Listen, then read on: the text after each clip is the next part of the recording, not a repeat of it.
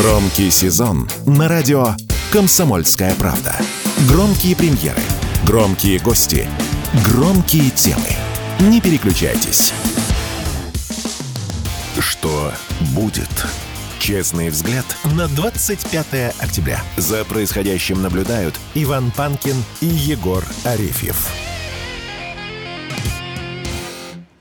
Возвращаемся в эфир. Иван Панкин и Егор Арефьев. Приветствуем всех тех, кто к нам только что присоединился. Я напоминаю, прямая видеотрансляция идет в Рутюбе и во Вконтакте.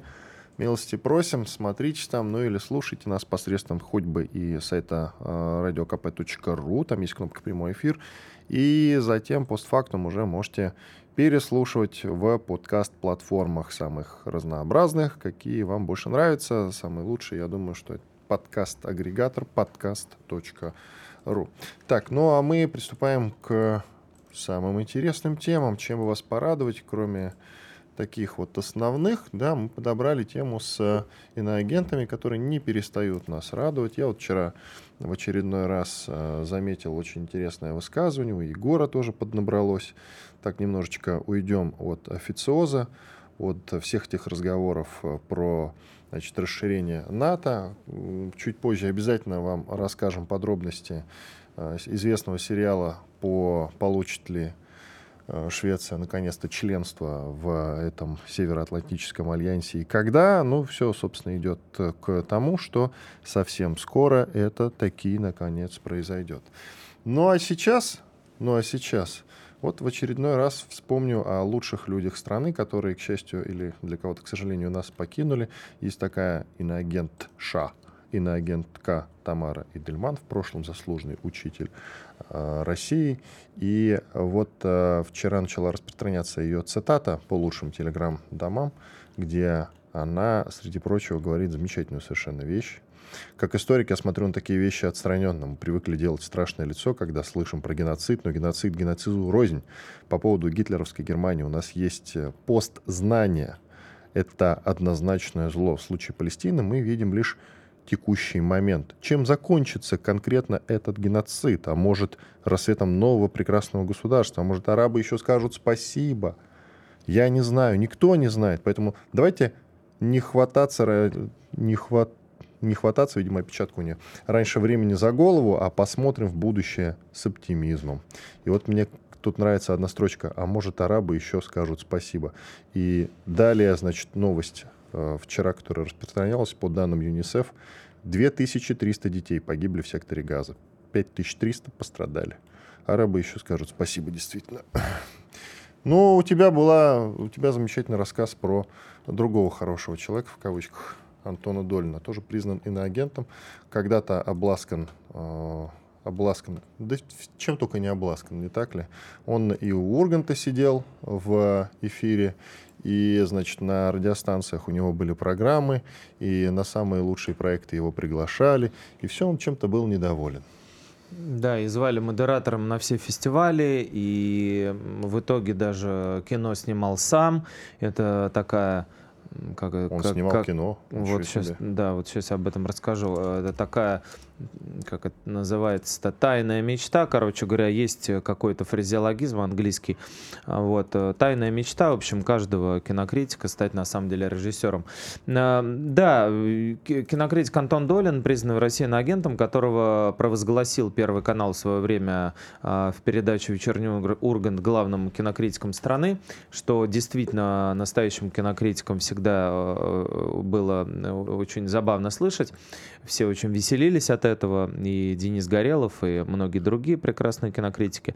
Так вот, э, скандал случился такой. Он внутрицеховой, но он отлично, опять же, отражает э, происходящее не только в обществе, но и, я бы сказал, в России в самом широком смысле этого слова.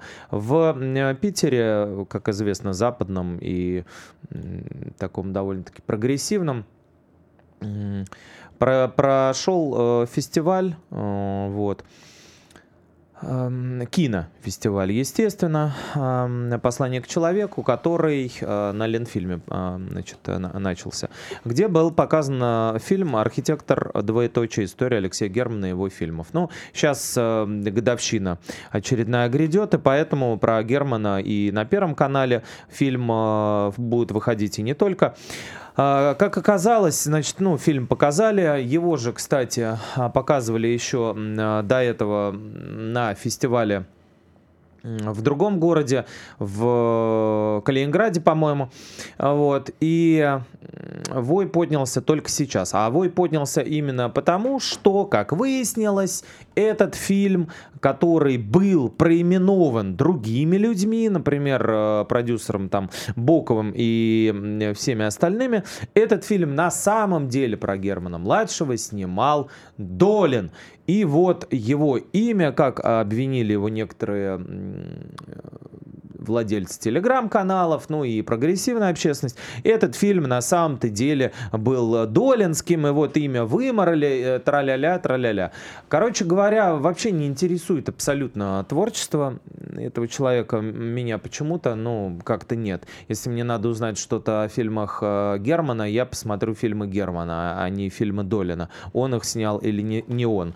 А, это первое. Второе, конечно же, я уверен, что все юридические такие, что называется, тонкости были соблюдены. Явно это происходило не в том режиме, в котором это подается сейчас, как удар в спину, как э, нападение на беззащитного, находящегося, где он там живет, в Латвии или еще где-то, значит, свободного художника, который вот впервые решил снять кино, хоть и документалку, наговорил что-то за кадровым голосом, потом все переозвучили, переименовали, выкинули на помойку истории. Конечно, нет. Конечно, все договоренности с продюсерами были. Явно Долин, понимая, что с его фамилией этот фильм может не выйти никогда, разумно согласился поменять свою фамилию в нем, да, а почему он может не выйти, вы понимаете сами без меня. Вот, например, э, в стране под названием Украина не может выйти в принципе ни одного фильма с режиссером с русской фамилией, в принципе ни одного, ни одного, ни одного намека даже на русского режиссера там не будет никогда. Вот, и у нас, соответственно, Долин признан агентом, поэтому логично, что вряд ли государство на свои деньги будет показывать его фильмы, ну, то есть это абсурд и безумие безумие, и ни, ни в одной свободной Америке нигде такое невозможно.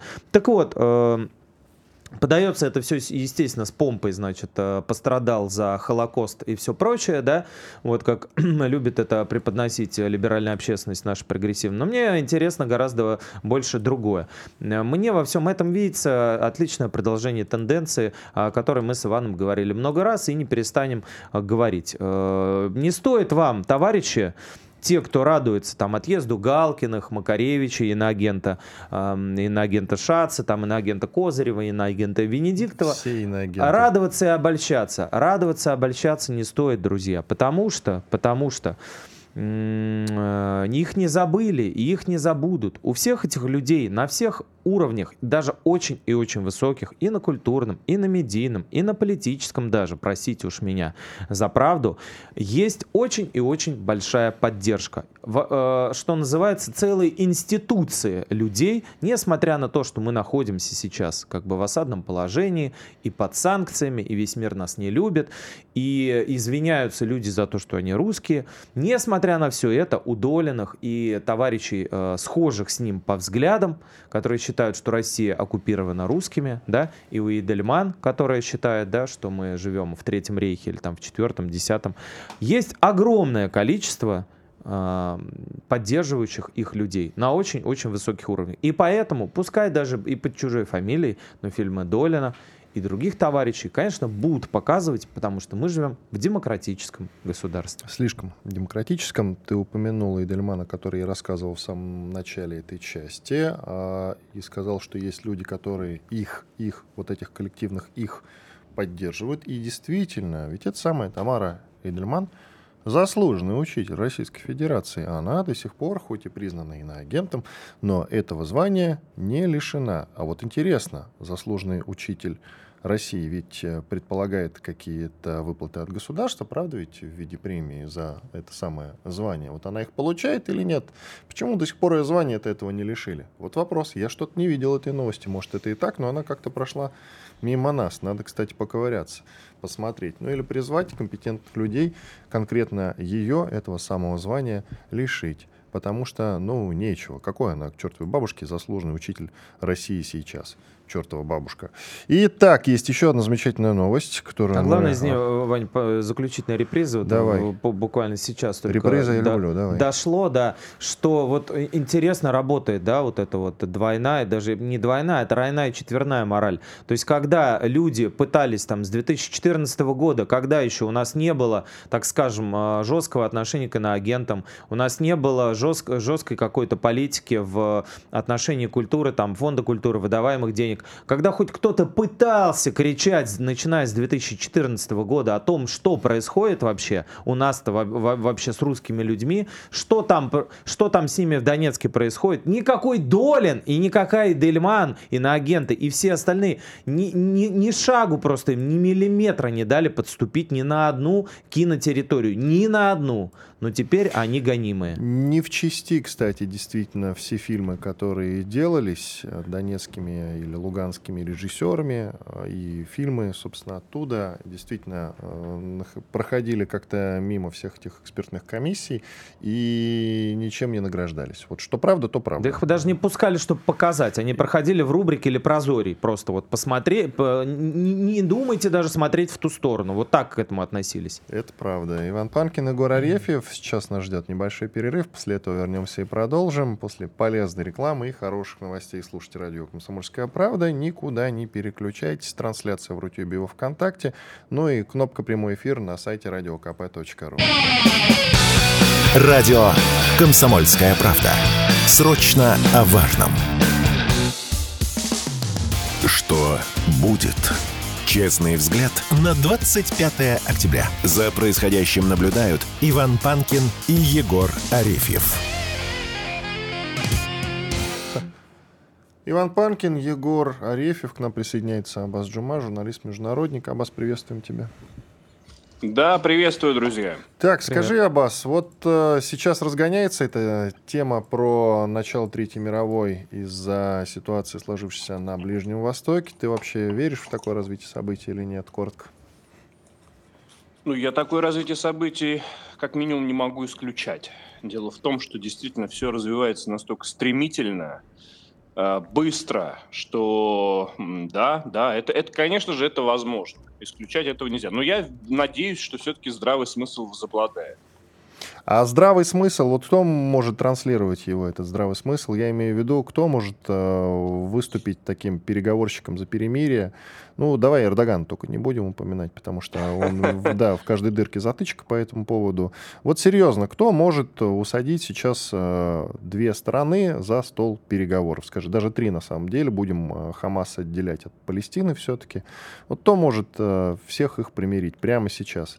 Я думаю, что и Макрона тоже не стоит упоминать, который вот съездил в Палестину, сказал о том, что нужно срочно, значит, дать полную государственность этой стране, чтобы она наконец была признана всеми. Я предполагаю, что когда-нибудь это произойдет, действительно, это будет такой платой за то, что уничтожен сектор газа, и им действительно вот наконец их признают. Но когда это произойдет? Скоро ли? Нет, ну чтобы быть э, платформой, на которой стороны могут примириться, нужно быть неза, как бы не, независимым, а и непредвзятым, не занимать однозначно чью-то сторону.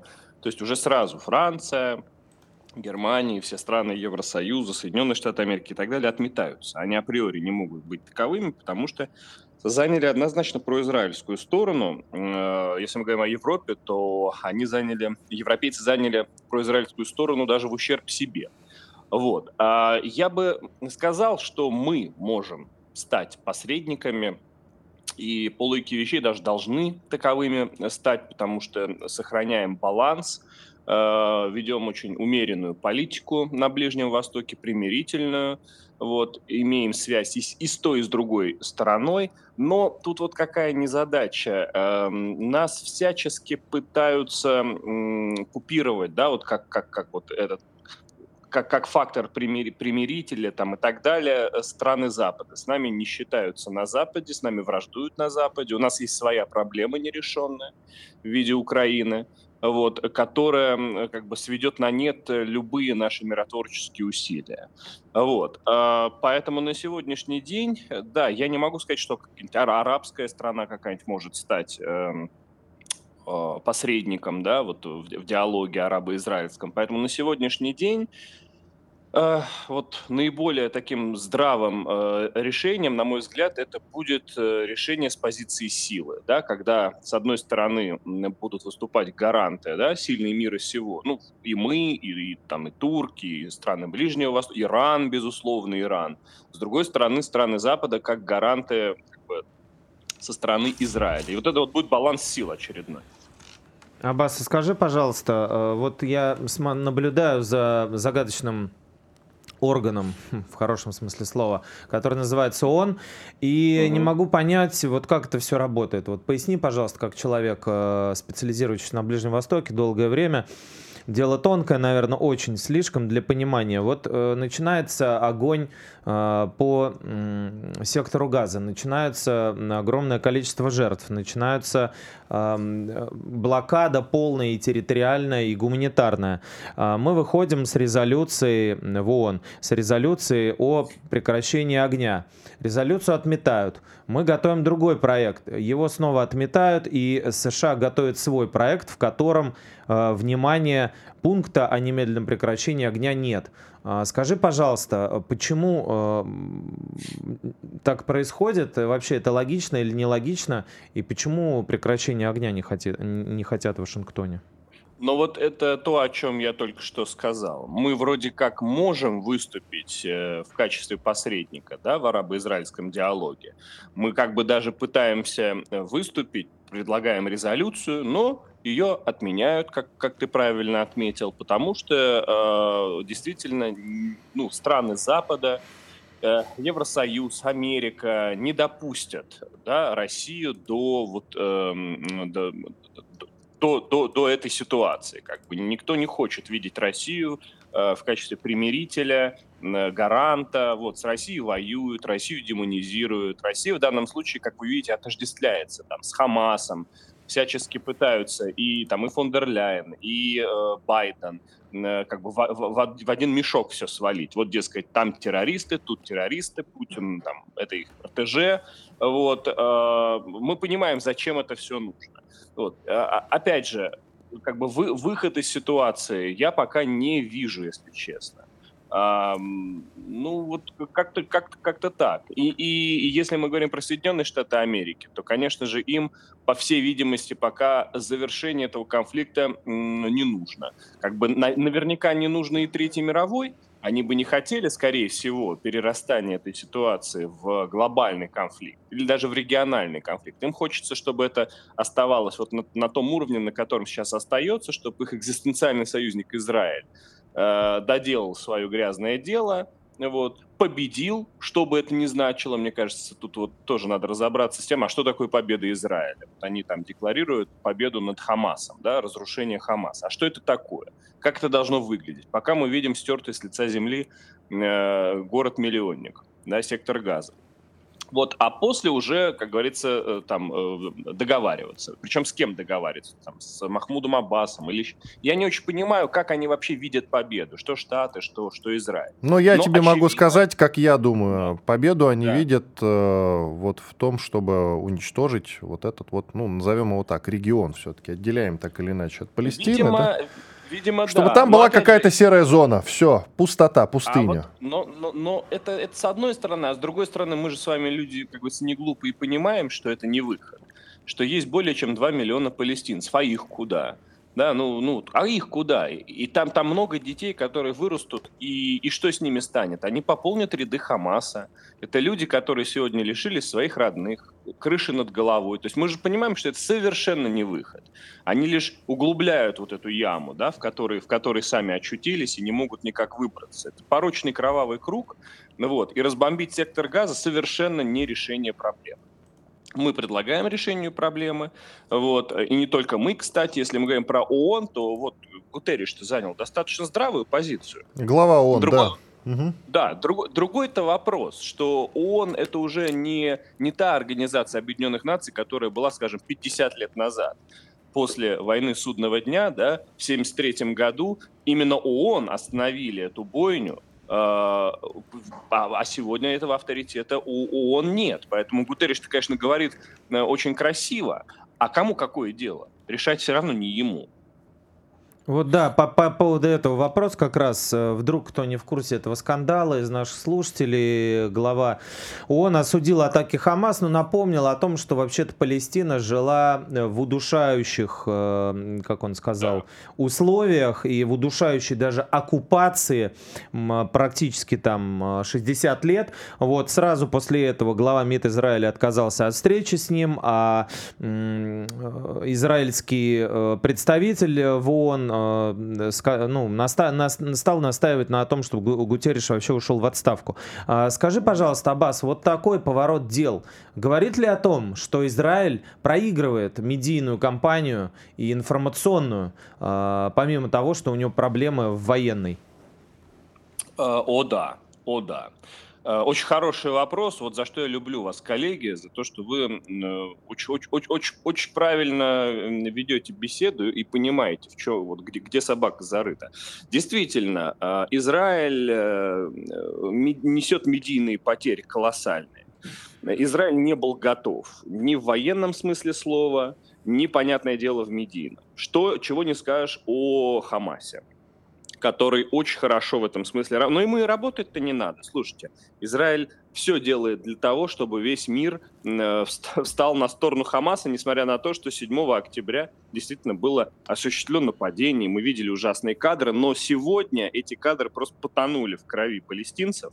Вот. И, из чего... Да, и понятно, каждый новый инцидент он сопровождается э, целым рядом нелепых фейков, бросов, э, каких-то абсолютно, абсолютно глупых поступков со стороны Израиля. Вот тот же Исхак Герцог. Вот зачем он показал эту мульку? Вот, э, да, бумажку, сказав, что там химоружие готовят какое-то хамасовцы, напомнив нам Колина Паула с его пробиркой. Тут же, как говорится, выяснили, что никакой, никакой, никакой не документ, что никакого там нету химического вот этого плана по, по, по производству химического оружия. То есть раскрыт он был там на раз-два э, а, значит, сел в лужу целый президент страны. Я уж там молчу про прочие вбросы, которые имели место и, 50 эм, секунд, Аббас, коротко, пожалуйста, 50 секунд. Да, прошу. не добавляют очков э, Израилю. Израиль не готов медийно, не готов военно. Посмотрим, что будет вот с этой пресловутой сухопутной операцией, которая вроде как должна начаться. Ну, когда-нибудь начнется. Я предполагаю, да. что не скоро, пока они обойдутся блокадой и артподготовкой. А вот еще медийный удар по, в частности, самому Нетаньяху премьер-министру Израиля, его сын там не возвращается на родину, не вступает, значит, в Сахал, армию Израиля, а находится вот в Майами, отдыхает там. Ну, такие дела. Аббас Джума, журналист-международник, был с нами. Иван Панкин, Егор Арефьев. Большой перерыв. Через 4 минуты вернемся и продолжим. Оставайтесь с нами. Радио «Комсомольская правда». Никаких фейков. Только проверенная информация. Что будет? Честный взгляд на 25 октября. За происходящим наблюдают Иван Панкин и Егор Арефьев. Все так, Иван Панкин и Егор Арефьев. Мы продолжаем наш эфир. К нам присоединяется Сергей Пикин, директор Фонда энергетического развития. Сергей Сергеевич, приветствуем вас. Доброе утро. Вот, Доброе утро. предположим, не будем загадывать, но тем не менее, все-таки, если вдруг сейчас на Ближнем Востоке начнется большая заварушка, прям большая война, я имею в виду, что там к ней присоединятся страны Персидского залива, остальные арабские страны, допустим, какая-то большая война. Нам вот в плане продажи энергоресурсов это на руку или все-таки нет? И почему?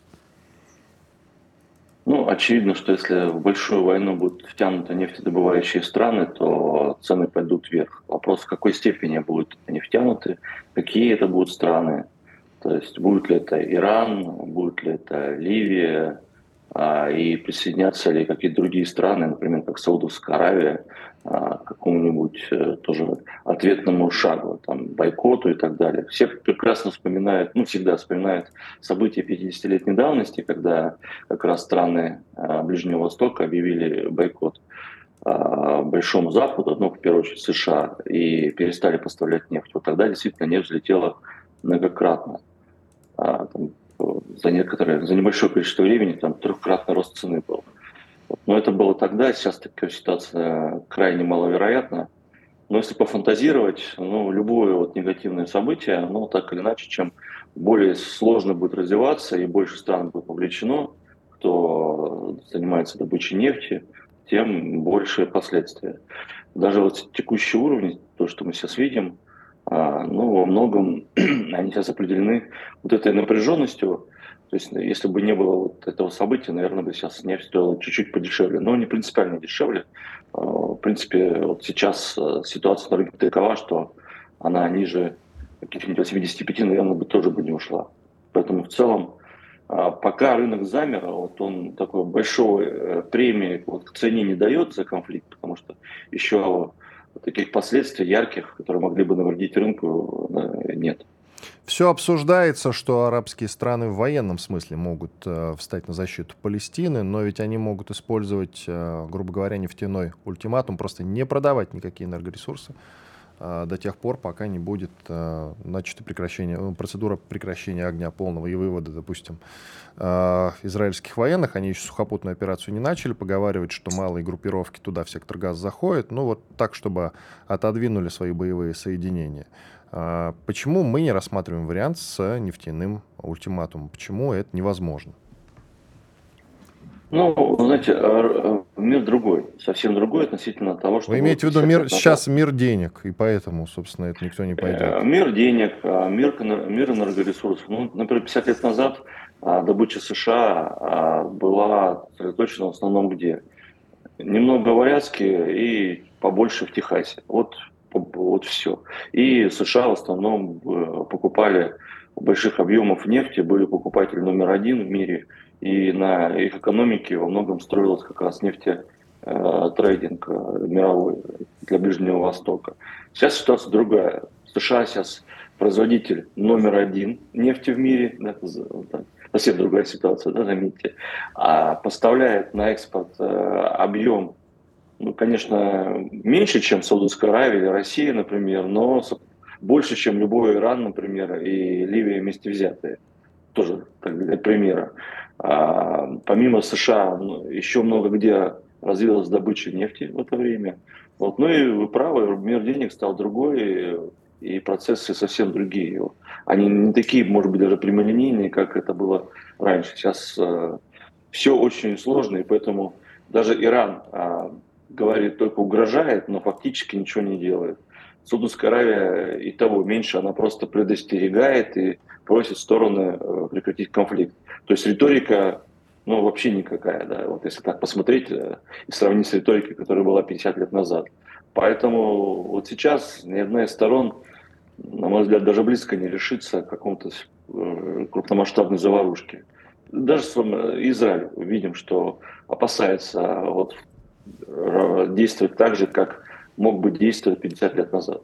Сергей Сергеевич, а штатам не выгодно, не выгоден взрыв на Ближнем Востоке, на, на Ближнем Востоке с точки зрения оттока денег из э, Персидского залива, скажем так, э, в сторону Вашингтона? А, ну, тут тоже, видите, если бы эта э, заварушка была бы года два назад, наверное, так оно и было. Но в силу тех санкций, которые были введены в отношении России, изъятие наших э, резервов Центрального банка на несколько сотен миллиардов долларов. Вот, э, вообще по-другому все смотрят те страны, которые раньше хранили деньги в долларах. Например, Китай э, сейчас настолько распродал долг американский, то есть то, в чем у него хранились деньги, что уходит на какие-то рекордные минимумы, которых не было очень-очень давно. То есть Китай ну, где-то раза полтора за последние годы снизил объем э, ну, как раз э, вхождения в долги США. Саудиты тоже понимают, что любой какой-то непонятный конфликт или еще что-то, и их средства тоже могут, быть заморожены. Поэтому не все так однозначно. Америка уже не является той самой тихой гаванью. Она как тихая до поры до времени, пока э, не пришел дядя Сэм и не арестовался, что в этой гавани находится. Поэтому здесь э, все не так просто, как это было раньше. Мир стал слишком сложный относительно того, как было еще 50 лет назад. А если про, про газ, про наш любимый говорить, вот э, после начала конфликта, э, я имею в виду Палестину и Израиль, там на 30% практически подскочила цена. Может ли быть э, какой-то э, при эскалации дальнейший э, скачок взрывной цен на газ, что, опять же, нам может немножко помочь в контексте э, санкций? Ну, по газу нам, наверное, это не сильно прям поможет, потому что если по нефти мы вообще не потеряли ни, рын, ни объема рынков, ни, а, ни по ценам, ни в выручке, ну, то есть мы поставляем нефть ничуть не хуже, чем это было а, там, год назад, например, и лучше, чем это было два года назад, ну так вот для примера, то по газу картинка совсем другая, потому что по газу мы сильно потеряли после того, как был взорван Северный поток, первый, второй не заработал, вот, и был остановлен транзит через э, Польшу. Поэтому, конечно, цены выросли, вот, но а, для нас э, это такая ну, небольшое утешение. Они могут и дальше расти, потому что как раз вот с точки зрения газа, рынок э, газа не такой глобальный, там есть условно три крупнейших игрока в мире. США, Катар и Австралия. Вот Катар сразу заявил, что при эскалации конфликта он может прекратить поставки газа а, ну, в том числе в Европу. И вот после этого все, цены сразу выросли. Если Катар прекратит поставки газа в Европу, ну, мы увидим ценники, э, те, которые давно не видели. Год назад они активно присутствовали на всех биржах. Это цифры с тремя нулями минимум. Вот, поэтому э, здесь все проще, и реакция Катара может быть мгновенная, тем более, что Катар, он э, как бы некой своей собственной политикой обладает, и иногда даже она более жесткая, часто более жесткая, чем политика Саудовской Аравии, например, или тем более Объединенных Арабских Эмиратов.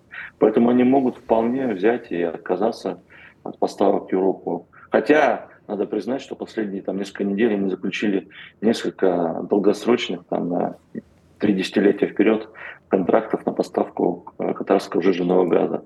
Поэтому, с одной стороны, опять-таки, много говорят, но по факту действия совсем другие. Вот отличие этой ситуации от ситуации 70-х годов. Что касается наших цен на топливо, ситуация на Ближнем Востоке как-то скажется на них или нет? Я имею в ну, России. Ну, наш, топливо, наш топливный рынок всегда жил собственной жизнью, а, но эта жизнь она была связана каким образом и за сколько мы продаем а, наше топливо за рубеж. После того, как а, ну, достигли критической точки в сентябре, в сентябре этого года, правительство ввело ограничения на экспорт и пересмотрело вообще механизмы э, и продажи за рубеж, и взаимодействия с, э, с трейдерами. Поэтому, на мой взгляд, вот сейчас повторение этой ситуации уже быть не, э, не должно. А более того, цены сейчас скорректировались, то есть была задача, чтобы цены на заправках росли не лучше, чем инфляция. Ну вот инфляция чуть повысилась, да, и к концу года будет другая, чем ожидалось в середине. Ну и цены на топливо тоже где-то даже снизились немножко. В итоге к концу года удивительным образом цены на заправках и инфляция встретятся в одной точке. Ну, собственно, чего добивается и правительство. Поэтому сейчас ситуация полностью под контролем, а, вот, и цены будут расти так, как всегда и росли последние годы, не выше, чем инфляция. Ну вот вопрос, а почему мы не можем стабилизировать, может быть, даже снизить? Мы все-таки Э, обладаем большими запасами и нефти, и газа, но действительно цены на топливо в России только растут и никогда не падают. Ну, потому что топливо, топливный рынок – это открытый рынок. А мы, э, несмотря на санкции, продолжаем продавать, продавать ничуть не меньше, чем было до санкций, даже в некоторых случаях и побольше. Даем дисконты чтобы еще больше продавать. Поэтому из-за того, что мы часть общего глобального рынка, любое изменение на глобальном рынке связано с ростом цен на нефть, э, с падением курса национальной валюты, это все напрямую влияет на эффективность торговли с зарубежными странами и, соответственно, влияет на внутренний рынок. Спасибо. Сейчас правительство... Да, вот, Спасибо большое.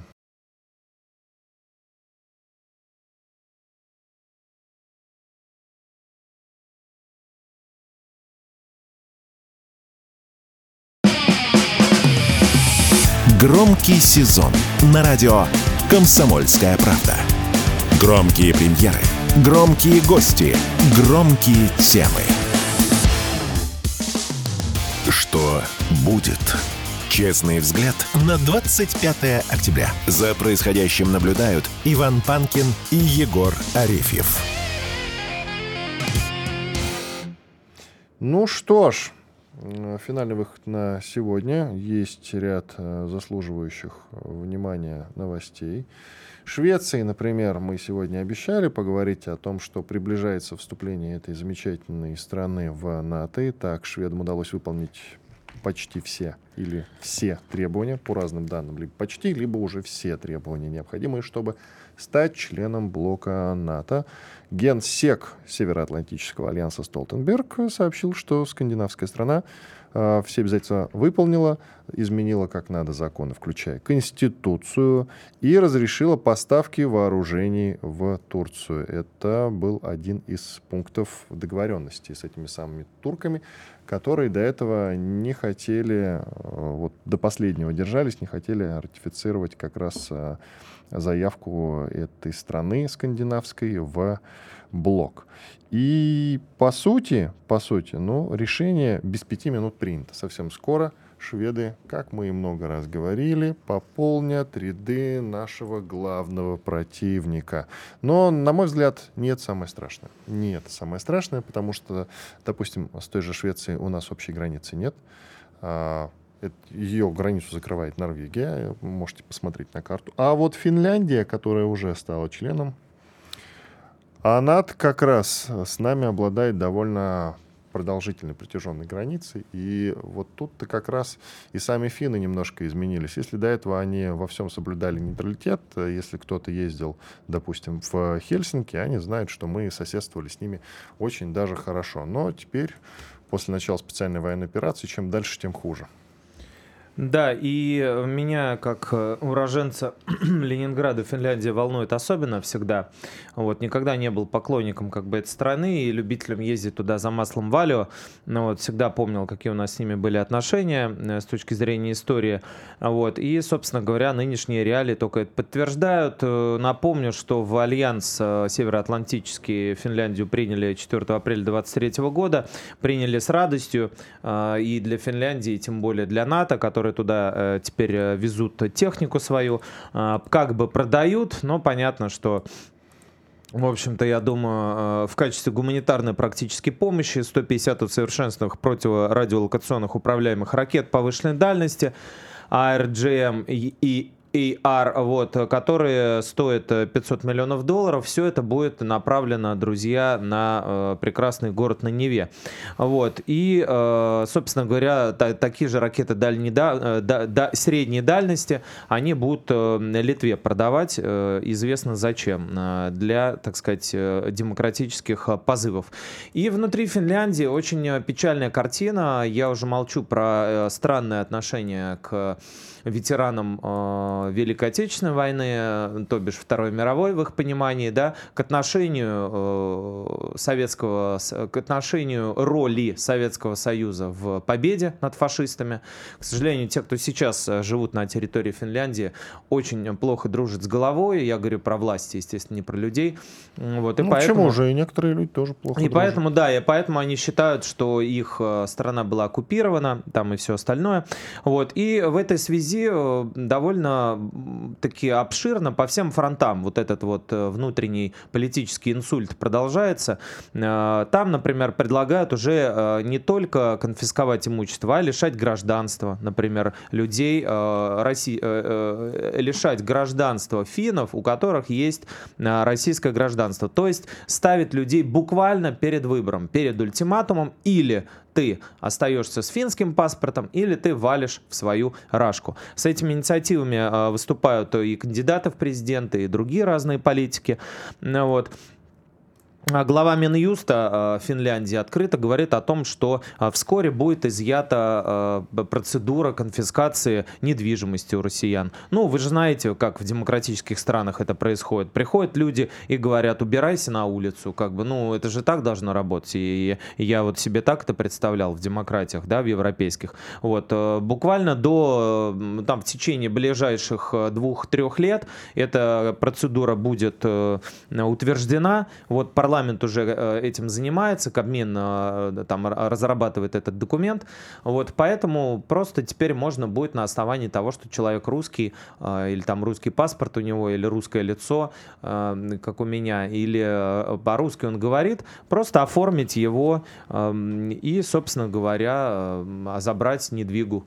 Жилую, не жилую, но это не имеет уже значения, это вещи второстепенные. Поэтому Финляндия, конечно, здорово. Вот, знаешь, Вань, мне мне в этой связи э, очень нравится подначивание наших, так сказать, оппонентов, в том числе и в России я слышал такие мнения. Ну вот, типа, раньше-то финны были друзьями, а вот спецоперацию начали, и вот посмотрите, да вы сами этого добились, русские. Ну какие же вы тупые. Раньше сидела себе Финляндия, сидела, а теперь она в НАТО. То есть, друзья, вы думаете, да, что вот, вот именно вот какой-то вот э, триггер случился, именно какой-то импульс, а раньше там все бы просто любили очень сильно нас и не хотели в НАТО, не хотели э, это, чехлить русских там просто на каждом шагу, да, не хотели таблички русские там с, э, пере, пере, пере, демонтировать и все остальное. То есть, ну, очень наивно так полагать, я, я предполагаю. Очень Ты знаешь, наивно. я когда был в Хельсинки, я там был несколько раз, я именно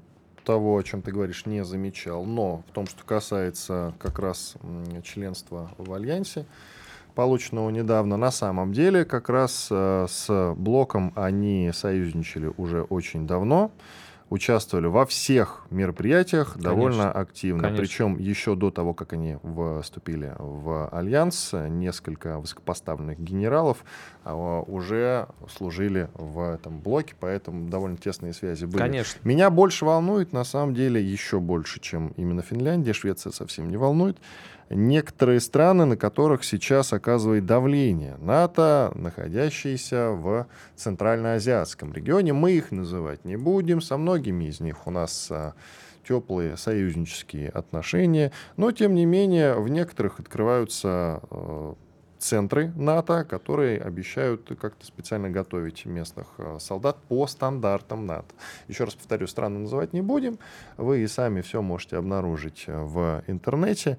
Э, и для меня вот эти вот как раз подвижки, они куда более волнительные, чем там условные там шведы. Поэтому уже бросьте это обсуждать. Вступят совсем скоро шведы в НАТО, да и пофигу на самом-то деле.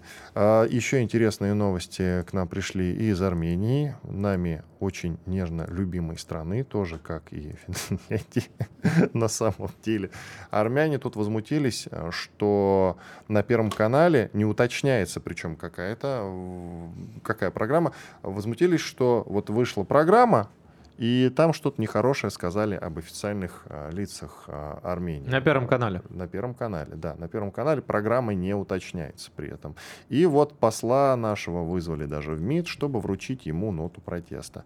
И это говорит та страна, которая, собственно, не так давно подключилась к Международному уголовному суду, согласно которому Путина, если он вдруг э, посетит Армению, казалось бы, дружественное государство, то надо отправить в Гаагу. И тут они еще чему-то возмущаются после этого. Это довольно странное поведение. Вообще там распространяются такие настроения, что это Россия виновата в сдаче Карабаха. Как они это сделали, это, конечно, гениально. Есть в этом и наша вина, потому что мы в, в плане информационной работы, очевидно, э, работы, как-то этот момент профукали, что Пашиняну удалось сделать так и внушить населению, при всех тех косяках, которые он совершил, что это Россия виновата во всех их проблемах. Как? Как мы вот пришли к такому-то? Я никак не могу понять. Почему Соросским фондом удалось нас обыграть на, казалось бы, нашей территории? Стране, которая является нашим союзником, которая находится по соседству. Надо дать должное и идти дальше, конечно, и уже не возмущаться тому, что, э, условно говоря, какие-то политики возмущаются, что что-то там нехорошее про армян э, говорят на Первом канале. Хотя говорят на самом деле разное. Я вот, э, допустим, всячески защищал Армению, всячески защищал Карабах. Много свидетелей, которые могут это подтвердить. Я говорил, например, что еще в 2020 году нужно было нам как-то вступиться, поучаствовать в печальной судьбе Карабаха. Было очевидно, что его со временем сдадут. И вот там-то нам нужно было быть решительными, потому что если есть союзнический договор э, с ОДКБ, и несмотря на то, что Армения не признавала Карабах, все равно нужно было выступать решительной. Мы этот момент упустили, многие со мной не согласны. Ну и да бог с ним, нет больше никакого Карабаха. Теперь это территория Азербайджана. Такие дела. Все, я спич окончил. Ну да, это вообще, мне кажется, ситуация касается всех э, стран СНГ. И у нас же есть какие-то там Россотрудничества, еще какие-то там организации, которые, по идее, должны заниматься... Ну вот, видишь, как ты упущен вза- момент. Взаимодействием с диаспорами. И, собственно говоря, ситуация с Украиной тоже ведь она показывает о том, что какое-то время мы Понадеялись, понадеялись наивно на то, что... Что как-то само. Про нас помнят вообще, кто мы, чем мы помогали, что мы когда-то, в общем-то, говорили на одном языке, и из одних княжеств там происходили, а, что Киев — мать городов русских. Но вот видите, как показывает практика, никто это не помнит, никому это не надо. И если поманит э, какой-то дяденька большим а, долларом пирожочком. или, или да, пирожочком, вот так вот это все сдается печенькой. очень легко Кстати, и быстро. вот э, иностранная пресса, причем довольно авторитетная, пишет, что на Западе заметили поток возвращающихся на родину россиян. Наверное, все-таки отток, но пишут поток. Отток с Запада в Россию россиян, которые уехали э, после известных событий, после начала спецоперации имеется в виду. Ну что ж, это позитивные события. Радио «Комсомольская правда». Мы быстрее телеграм-каналов.